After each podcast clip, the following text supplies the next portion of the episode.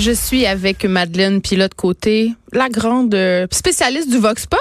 bonjour Geneviève, bonjour à la maison. Hey, aujourd'hui tu poses une question euh, qui je pense va soulever les passions parce que la CAC veut prévoir, en tout cas on sait, sait jamais avec la CAC, euh, abolir les commissions scolaires. Et là on se demande est-ce que cette autre réforme de notre système d'éducation serait bénéfique? Et là tu as posé la question aux gens et j'en parlais en début d'émission, Madeleine et un auditeur qui nous a tout de suite répondu très très vite, Gilles Dion qui dit dégraisser le ministère de l'Éducation et les commissions scolaires c'est une bonne chose. Je suis pas pour abolir à 100% parce qu'abolir les commissions scolaires complètement, c'est comme la maternelle 4 ans, c'est physiquement impossible et non rentable. J'aimerais bien voir où tout le personnel restant dans les commissions scolaires serait logé. Ça, c'est quand même un bon point. On y reviendra.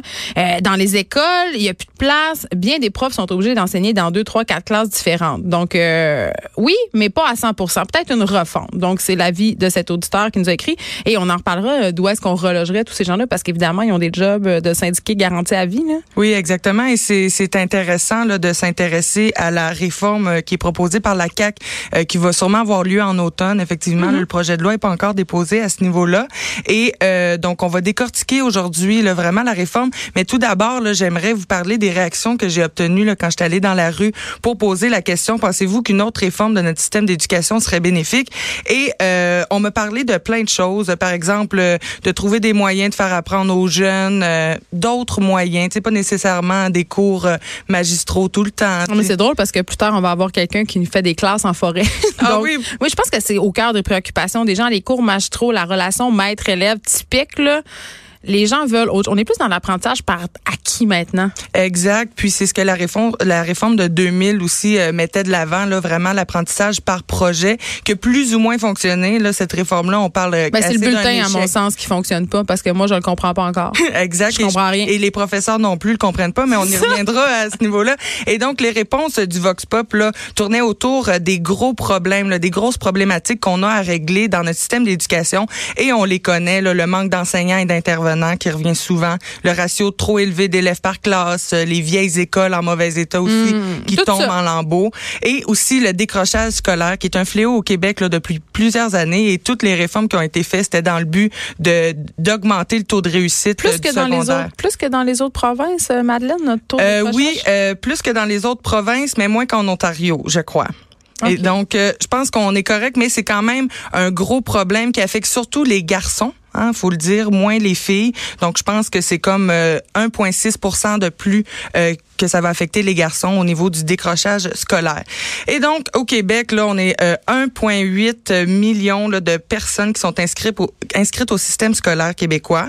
Et en 2006 et 2016, le montant dépensé en éducation a augmenté de 14,6% et le nombre d'élèves a réduit. Donc là, on peut s'inquiéter parce que dans les cinq prochaines années, on prévoit une augmentation du nombre d'élèves. parce que le natalité augmente. Là. Des familles de deux, trois enfants, c'était pas courant il y a dix ans. Là, maintenant, euh, en tout cas, c'est pas euh, c'est pas scientifique mon enfant, mais il me semble qu'on en voit plus. Oui, on en voit plus. On dirait que les, les jeunes sont, sont imprégnés de ce sentiment-là de vouloir fonder une famille.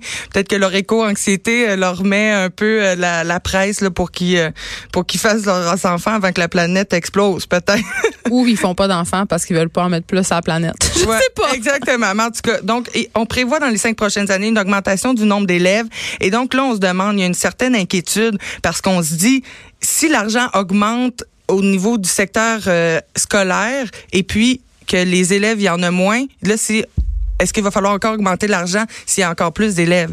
Donc, ça, ça crée une petite inquiétude Mais à plus d'élèves ou plus d'élèves à besoins particuliers? Parce Aussi, que... parce que ça, c'est de plus en plus et on est de plus en plus euh, attentionné par rapport à ça en voulant dire euh, on va les déceler plus tôt aussi et ça c'est moins tabou aussi. Donc, il va y avoir plus de, de jeunes qui vont être euh, qui vont avoir un diagnostic à ce niveau-là. Donc, besoin de plus de ressources dans les écoles pour les accompagner. Puis d'ailleurs, c'est drôle, tout est dans tout parce qu'on parlait avec le président de l'Ordre des psychologues du Québec cette semaine du manque criant d'aide psychologique dans les écoles parce que la demande est en hausse, est en hausse, ça explose. Il y a plusieurs élèves qui n'ont pas accès euh, aux soins dont il y aurait besoin et ça, ça se répercute aussi dans les classes et ça vient jouer aussi dans ce taux de décrochage-là dont tu parlais. Exact. Et d'année en année, on se rend compte aussi de l'importance. Hein, plus euh, on vieillit et plus euh, la société évolue, plus on se rend compte de l'importance aussi de ces intervenants-là. Diagnostiquer tôt. Diagnostiquer tôt, par exemple, aller voir un psychologue. Moi, je m'en souviens au primaire, je consultais et ça m'a sauvé. Donc Donc euh, après ça, c'est jamais trop tôt pour consulter, jamais trop tôt aussi pour euh, réajuster des trucs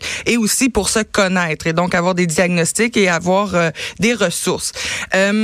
au Québec, le budget 2019-2020 pour l'éducation, on parle de 20,3 milliards de dollars. Ça, ça comprend l'éducation supérieure. c'est un gros poste budgétaire. C'est un gros poste euh, budgétaire. C'est à peu près équivalent au, euh, au, budget de la santé. Donc, c'est les deux plus Les deux grandes missions là, du gouvernement, c'est vraiment, puis ça a pas mal toujours été ça, santé, éducation. On le sait que c'est très important euh, pour une société, là, ces deux aspects-là. Et donc, euh, on parle, là, ça augmente toujours. Ça augmente, on en parlait, 5,1% d'augmentation euh, d'argent en éducation qui va être investi. On a toujours besoin de plus d'argent pour pallier au fait que nos écoles se détruisent à cause qu'ils sont trop vieilles. Mais écoute, on les a mal. Non, on a vraiment fait le choix là, tu sais, euh, payez pas maintenant, payez plus tard là. Comme chez Brouille Martineau, on a fait la même affaire que nos écoles. On s'en est servi puis on a entendu qu'ils pètent plus là bof, on paye. Ben c'est ça. Puis tu sais, par exemple, moi je viens de Boucherville, c'est juste des écoles un étage des années 60 et donc des mid-century school. oui, exact. Donc c'est sûr que c'est, ça ça a pas bien évolué puis ça a l'air quasiment euh, je trouve que c'est terne aussi comme école pour euh, On n'a pas de vision là. Nous à l'école de mes enfants, on est des localisé, justement parce que à cause de l'indice de désuétude de la bâtisse, c'était la deuxième à Montréal, je crois, l'école de mes enfants, qui était, c'était une dompe, disons-le. Et on a proposé des projets d'architecture pour la nouvelle école. Et non, ça passe pas parce que on n'a pas de vision, parce ben que c'est cher, parce que justement euh, on manque d'argent. Puis on envoie nos enfants là, on veut que nos enfants soient stimulés. Décrochent pas. Non, qui décrochent pas effectivement. Puis ça part du primaire aussi là, comme le, le, le goût d'aller à l'école. Euh, oui, on a ramassé de l'argent. On a ramassé de l'argent nous-mêmes les parents pour avoir une cour de récréation avec des modules pour que justement euh, les enfants et les jeunes garçons en particulier, parce qu'il faut bien dire. Puis là, je veux pas faire de sexisme, mais mm. les garçons habituellement ont davantage besoin de bouger, moins capacité de concentration à long terme. Donc, besoin différent, tu sais.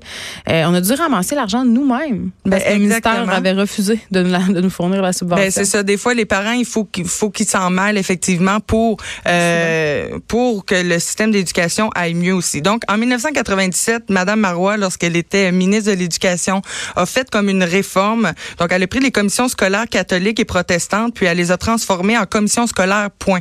Donc, euh, il n'y a plus de religion. Euh, ben, ça, c'est une bonne chose. C'est vraiment une bonne chose. Et ça s'est continué donc dans les années 2000. Euh, à partir des années 2000, là, euh, la réforme est arrivée dans les écoles primaires et c'est à partir de 2005 euh, que ça s'est implanté plus dans les écoles secondaires jusqu'en 2010 parce que ça prend quand même quelques années à implanter ce genre de réforme-là. Oui, puis ça prend quelques années aussi avant de pouvoir sentir les résultats ou le non-résultat des réformes. Et là, je pense qu'on est à une période où on se dit, je pense qu'on a erré. Exact, mais il y a eu euh, plusieurs choses. Là, par exemple, à partir des années 2000, la suppression du cours d'économie familiale. Quelle erreur! Quelle erreur! C'est ça, moi, j'ai pas eu la chance de l'avoir. Non, mais je veux dire, c'est la base. Je veux dire, tu sais, l'école, c'est oui, c'est pour apprendre des matières, mais c'est aussi pour apprendre à être un citoyen, euh, à vivre dans une maison, à faire l'épicerie. Euh, c'est con, là, mais moi, je me rappelle encore, on avait appris à faire une omelette, là, puis on avait appris à cours d'un bouton. Bon, ça, j'avais coulé le cours de l'étui. Sérieux, je, je me rappelle encore, j'ai eu 22% pour l'étui. Bon. Mais quand je suis allée en appartement, l'omelette, je l'ai faite. Ben exact. Fait que tu sais, c'est quand j'ai encore. Ben oui. Fait que, moi, je serais pour ramener ça les cours d'économie familiale. Et pareillement, on en parlait. Là, moi, je m'en souviens quand on était au secondaire, on parlait le cours d'économie familiale. Mm. C'était super mythique. On aurait tellement aimé ça faire des grilles sur nos heures de ben, classe. Mais en tout cas, c'est ça, ça n'a pas fonctionné pour nous. On a eu d'autres choses. Nous, c'était vraiment euh, des cours comme euh, de groupe où on faisait des projets. Puis des fois, il y avait même des projets entre les matières. Puis c'était c'était assez intense et ça n'a pas vraiment marché. Donc Non?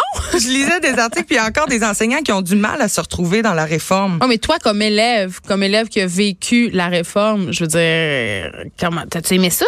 Ben, j'ai aimé ça. Moi, j'étais quelqu'un qui, qui, qui réussissait bien à l'école et j'avais jamais vécu d'autre chose. Hein. Moi, okay, fait que tu t'es pas senti perdu. Non, je me suis pas senti perdu, mais les profs euh, nous témoignaient qu'ils étaient, euh, qui étaient perdus et on n'apprenait pas les mêmes choses dans chaque école. Par exemple, à Chicoutimi, on pouvait apprendre à écrire en lettres attachées, mais à Montréal, on n'apprenait pas. Et donc, attends, attends, je vais aller bien plus loin que ça. Tu dis Chicoutimi, Montréal, dans l'école de ma fille, il y avait deux classes de première année une prof apprenait direct aux enfants à écrire en attaché, l'autre non. Dans la même école c'est qu'il y a un flou, il y a une espèce de flou dans la réforme de 2000 qui fait que les professeurs ont le droit un peu d'enseigner ce qu'ils veulent, puis ils, les euh, les critères d'évaluation sont flous aussi. Par exemple, un professeur dans cette réforme-là doit évaluer est-ce que l'élève a su adopter un mode de vie sain et actif? Doit évaluer ça. Mais là, tu sais. C'est quoi? C'est quoi un mode de vie sain et actif? Est-ce qu'ils sont. Non, c'est pas clair. Il est chez eux le soir? Est-ce qu'il sait pas s'il va jouer dehors? Il sait pas s'il y a un cours de tennis. Ah, mais il y a le cube d'énergie pour ça. Oui, ça c'est qu'on a un mode de vie sain, les exact, il devrait calculer, euh, il devrait calculer, mais en gros, ça a été un échec parce que le taux de diplomation a baissé suite à cette euh, réforme-là. Et donc, ce que propose la CAC en automne pour euh, remettre de l'ordre un peu dans tout ça, euh, il en parlait déjà aux élections en 2018. Hein, donc, le, ministre Jean-François Robert euh, Roberge va déposer ça, le projet de loi, en, euh, en peut-être en octobre ou en tout cas en automne. Quand il y aura le temps. Quand il y aura le temps, exact. Quand ce sera tout euh, bien enligné. Et donc, abolition des commissions scolaires. Lui, il appelle ça des mini-gouvernements à l'intérieur du gouvernement. Il trouve que c'est... c'est vrai, ils ont tellement de pouvoir. Ils ont tellement, de, pouvoir, Et c'est tellement beaucoup de fonctionnaires et ça coûte tellement d'argent. C'est tellement à J'étais sur le site de l'école quatre ans, là, puis on a eu, euh, pendant justement les travaux, le, déménagement, la refonte, le processus, là, tu rendrais fou n'importe qui. Là. Oui, c'est débile. Et donc, le processus va aussi être aboli, dans le sens où l'élimination des élections scolaires, qui est un long processus, qui est coûteux. Et ce que j'ai découvert, c'est qu'il n'y a pas beaucoup de monde qui se présente dans les écoles, euh, dans les élections scolaires pour aller travailler à la commission scolaire. Mais c'est sûr, personne. C'est c'est tellement, c'est comme travailler en dans l'ancienne Union soviétique. Ben, peut-être, mais c'est comme devenir fonctionnaire. Tu plus le contact avec l'élève euh, dans lequel tu as étudié et tout ça. Donc, à peu près 50 des postes euh, qui étaient occupés dans les commissions scolaires, c'est pas des gens qui ont été élus, c'est pas des gens qui se sont présentés.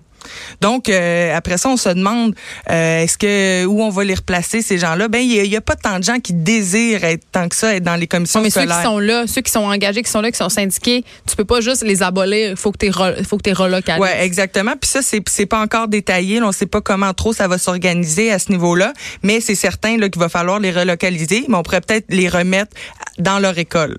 Après ça, donc on déploie des matériels 4 ans, plus d'heures d'activité parascolaire, ajout de classes spécialisées. On veut offrir un soutien, offrir un plateau là, de les moyens de nos ambitions. Ça, c'est la question qu'il va falloir se poser. Puis c'est la question qu'on pose depuis le début, notamment avec les matériels de 4 ans. Je veux dire, tout ça, c'est des belles promesses. Mais est-ce que concrètement, dans le concret, dans la vie réelle de toutes les politiqueries qu'on connaît, des milieux scolaires, des commissions scolaires de la vie, ça va fonctionner? non, c'est ça. C'est pas encore détaillé, mais tout l'argent investi dans les commissions scolaires, qui était un lourd fardeau là, d'argent, mais ça va être réinvesti, j'imagine, dans les écoles, parce que le but de cette réforme-là, c'est vraiment de viser l'élève et d'enlever tous les fonctionnaires et vraiment que l'argent aille directement à l'élève. Et oubliez pas, à la maison de contribuer au système d'éducation en encourageant votre enfant, en participant aux devoirs, en l'amenant à la bibliothèque. Présentez-vous au comité d'établissement aussi. Présentez-vous au comité, mais c'est vrai comme juste chialer là. Mais comme tu disais tantôt avec la cour d'école, te contribuer au système d'éducation. Euh, oui, puis sérieusement là, euh, quand tu brasses la cage, puis quand les parents se mobilisent ensemble pour demander des affaires, les commissions scolaires sont plus sont plus enclines à bouger aussi. Donc, mais abolir oui ou non les commissions scolaires, euh, je je pense que c'est un, une solution qui va créer d'autres problèmes. Parce qu'ils vont les transformer, oui. Ça va être d'autres problèmes, ils vont les transformer. Il va y avoir comme euh, d'autres espèce de commission scolaire qui, qui va avoir un autre nom. Et donc, ça, ce que ça va faire, c'est que euh, ça va être moins coûteux, mais il va quand même avoir des ressources là, pour les écoles et on veut donner plus de pouvoir aux directions d'école. Moi, c'est ça que je ferais. C'est là que j'irais le plus possible parce que ça donne lieu à toutes sortes de situations aberrantes, cette espèce de bureaucratie dans laquelle les directions d'école patogent année après année. Merci, Madeleine Pilote Côté, d'avoir fait la lumière sur ce sujet qui on c'est compliqué quand même. Et les gens se demandent encore à quoi, à quoi ça sert les commissions scolaires. Ben, n'y a pas grand-chose. pas grand-chose. Sauf nous euh. compliquer l'existence des chroniqueuses au Journal de Montréal. On se retrouve euh, vendredi prochain, je pense. Oui. Merci, on s'arrête. Écrivaine.